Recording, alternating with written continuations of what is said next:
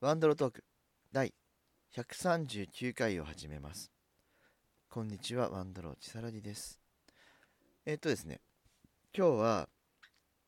まあ、前回の配信でお伝えした、えっと、まあ、リリースものですかね。そちらの話が、えっと、唐突にリリースがされたので お、早いって感じですね。なので、そちらのお話をしたいと思いますので、よろしくお願いいたします。今日も文鳥ちゃんは元気です。で、えっ、と、今日お話しするのはですね、えー体験ミステリーゲームというものがございまして、そちらの、えー話です、えー体験ミステリーゲーム、お話の一員になって、お話の一員になってみんなで夏を解き明かそう。知ってることや見てるもの、それぞれが違うあなただけの物語を体験してみてください。ということで、ダイソー出版様から、えー体験ミステリーゲームというのが出まして、で、そちらの、えー一つの作品、ギフトサマーという作品を、えー、有限会社ワンドローが制作をいたしました。めでたいすごいね、あのーついにですね、ダイソーさんから我々のゲームが出るということになって、めでたい。いや、めでたいということで。で、えっと、こちら体験ミステリーゲームなんですけれども、ホームページの方をご覧いただくと、まあ、4つの作品が出てまして、ブルーホール、動物レストラン、ドラゴンの卵と魔法の祭壇、ギフトサマーと、この4作品になっておりまして、まあね、まあ、みんなブルーホールに反応しますよ。さすがにブルーホール。さすがのブルーホールですね。まあ、知らない人はあんまいないと思うんですけれども、渦で無料で、えーえー遊べる、多分5、6時間かかるような大型の、えーゲームで、もうほんとね、えっ、と、ナレーションが入っていたりとか、演出が入っていたりとか、すごいね、えクオリティの高い作品が無料で遊べて、人気の作品がもともとあったりするので、そちらの方がね、えスピンオフかなという形で、サイドストーリーという形で、えこの体験ミステリーゲームとして出ますということで、まあ、あのーこのジャンルを引っ張る上では、このブルーホールがあることで、注目を多分集めると思うんですよ。なので、それにね、えおんぶに抱っこで、このギフトサマーの方も売れたらいいなと思っておりまして、はい。いや、でも、反応はすごいありますね。すごいある。ありがたいですね。うん。なんで、まあ、このブルーホールを筆頭に、で、動物レストランのごったにのバロンさん、まあ、結構あって面白い人なんですけど、バロンさん面白くないって人いないよね。あんな面白いやついないよね。なんで、バロンさんと、えーまあ一緒にこう座組になったねって話は前もしてたりしてでアナグマさんですねまあこれアナグマさんは僕もそこまでこう詳しくはないんですけれどもあの、まあ、パクチーさんパクチーさんが所属しているチームっていうことでちょっと仲良くはちょこちょこさせていただいたっていうところでこの座組ね。でブルーホールはあの、まあ、いつもお世話になってるマガタさんね。あの本当ゲーム業界を引っ張っていくマダミスを広める伝道師としてやっていく方で。であとは、えっとゆうとくん水谷ゆうとくんは、まあ、大阪行ったメンバーだし仲いいやつなんですけど。なので、まあ、こういう形でねなんかまたえっと仲いい方と、えーこうやっていろんなチームで作れるっていうのはすごい嬉しいなと思っておりましてでそこに、えー名を連ねるワンドロー。でゲームデザインが僕なんですけれどもキャラクターイラストは竹内ゆだけさん。俺ゆだけさんとしか遊んでないな。こうゲームを作ってないな。本当に。本当に本当にこう頼むっていうのをねお願いしちゃったんで。でも快、えーく引き受けていただいたし多分ねこうまあマーダーミステリーとは言ってない体験ミステリーゲームなんですけれども、まあ、基本マーダーミステリー的なもの要素を踏まえて作ってたりするんですよ僕は。まあ結構一部違う部分はめっちゃあるんですけどまあこれをマーダーミステリーだってこう、えー殺人事件が起きていればマーダーミステリーになるような形で僕は考えて作ったので、えーまあそういう意味ではマーダーミステリー風ではあります。で世間的な反応はダイソーからマーダーミステリーがマダミスが出るのっていうことがこう取り出されているのでそう考えるとマダミスと言いましょ。うって考えると多分この体験ミステリーゲームは、えー日本で一番売れたマダミスみたいな形になるのではないかと僕はちょっと思っておりまして、まあ数的な話です。売り上げではなくて数はまあべらぼうに出るのでまあ日本で一番売れたマダミスって言いたいんだけどお前ブルーホールブルーホールが一番売れるよなっては思ってます。ぜひねあの打倒ブルーホールでみんなギフトサマーをあの ま110円なんでもう保存用と布教用でがっつり買い込んでいただけると嬉しいなと思っております。僕も見つけたら買おうと思ってます。たくさん。はい。そんな感じで、えー、とギフトサマー作らせていただきました。でギフトサマーね僕もサンプルを実は持っておりましてパッケージがあってですね、まあ体験ミステリーゲーム。まあデザインもすごいおしゃれでね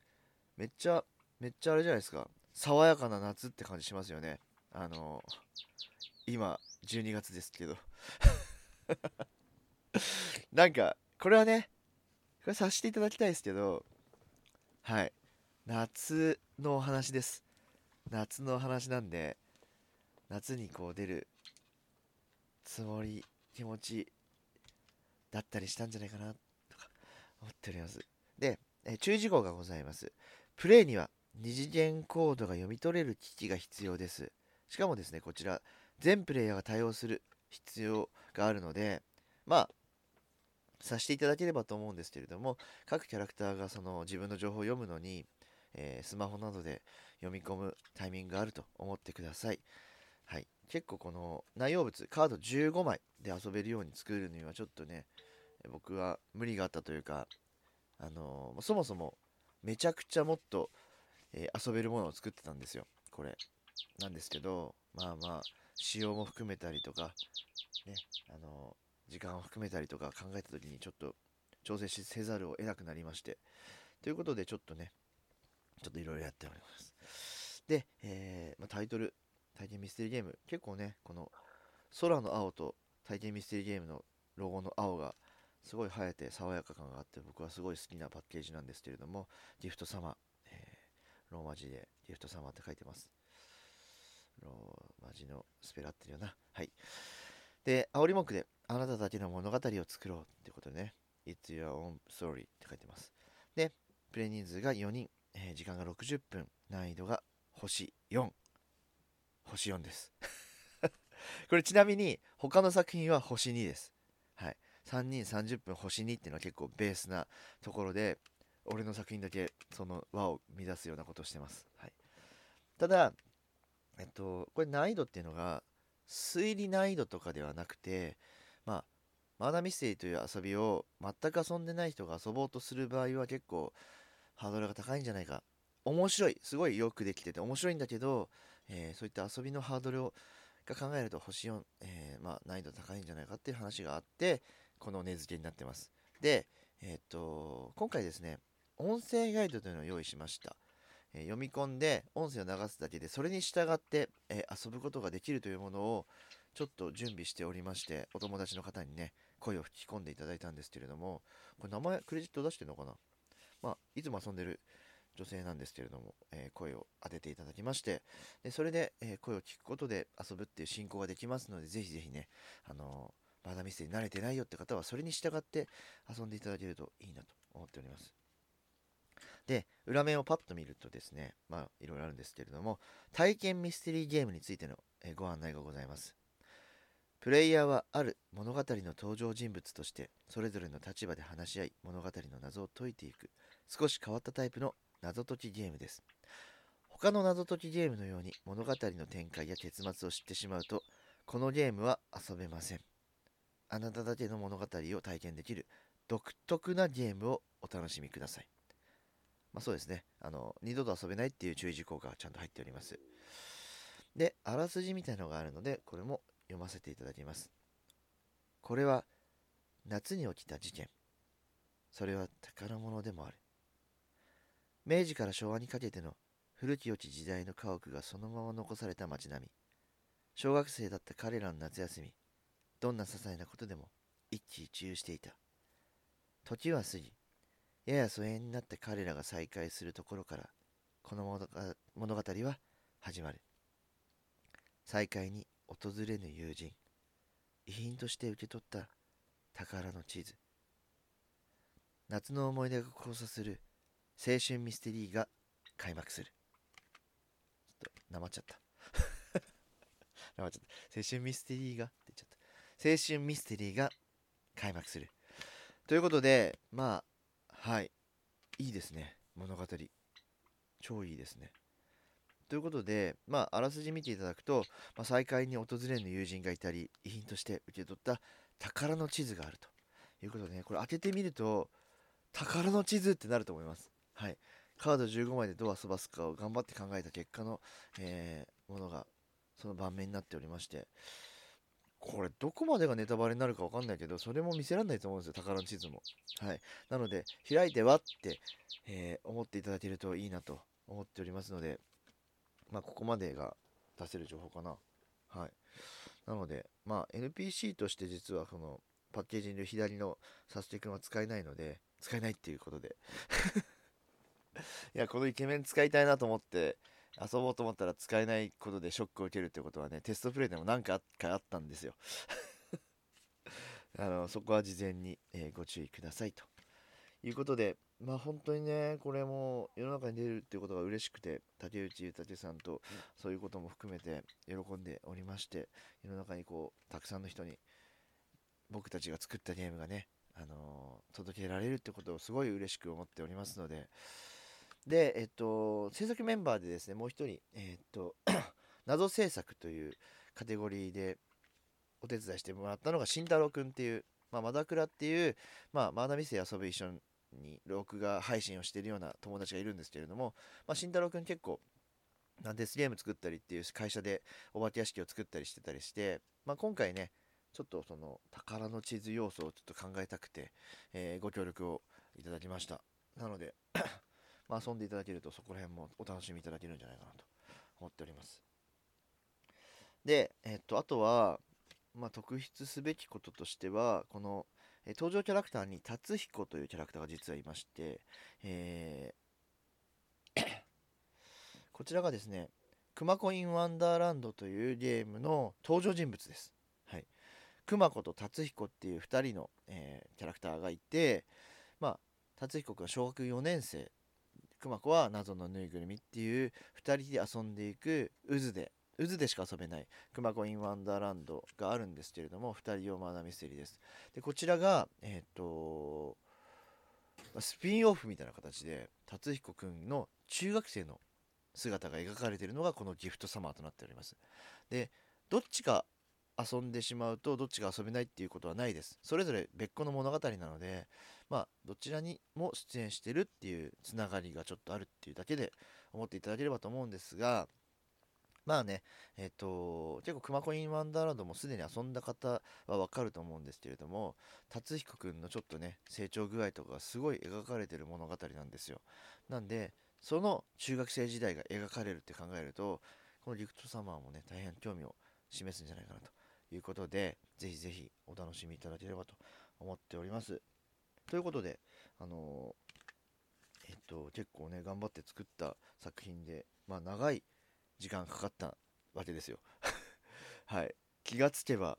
冬になっていたということで季節外れの夏体験ということをねしていただければ。まあでも最近温暖だからねそんなにあの寒くないし夏を体験できるにはそんなにおかしくないんじゃないかなと思っておりまして。はい。でちょっとねあのそういった作った制作秘話とかをどっかで、えー、慎太郎くんとかお話できたらいいなとちょっと思っておりますのではい、また違う機会にゲストを呼んだりとか、まあ、スペースで2人で話そうかみたいな話もしてたりするので、どっかでそういったこぼれ話を、えー、できるんじゃないかなと思っておりますので、いや、ほんとね、これで基本的には自分が関わってるものがほぼほぼリリースをしたんじゃないかな、年内。えっと、まあ、ほんとゲームマーケットで意味縄記録に2度登るっていうのを、まあ、ラストちゃんが作ったやつを僕が制作サポートしたのが出まして、で、その同じタイミングに、えー、近代少年の事件簿、宝石盗難殺人事件という2人用のマーダーミステリーが、えー、出まして、これは、まあ、先行販売だったので、今12月の頭で、えー、正式発売となりました。で、この、え、ギフトサマーがあのダイソーさんからリリースをされましたと。まあ、4つ立て続けに情報が出つつ、えっと、明日、えー、まあ、12月3日以降なんですけれども、近代少年の事件簿、天狼伝説殺人事件というのが公演版で、えー、リリースというか公開が始まります。本当にもうもう出ちゃうんだって感じで。でこれは、えー、基本的にはそこまで深く携わっておりません。まあいろんなチェックとか、えー、したりとかまあしたか。まあ各キャラクターの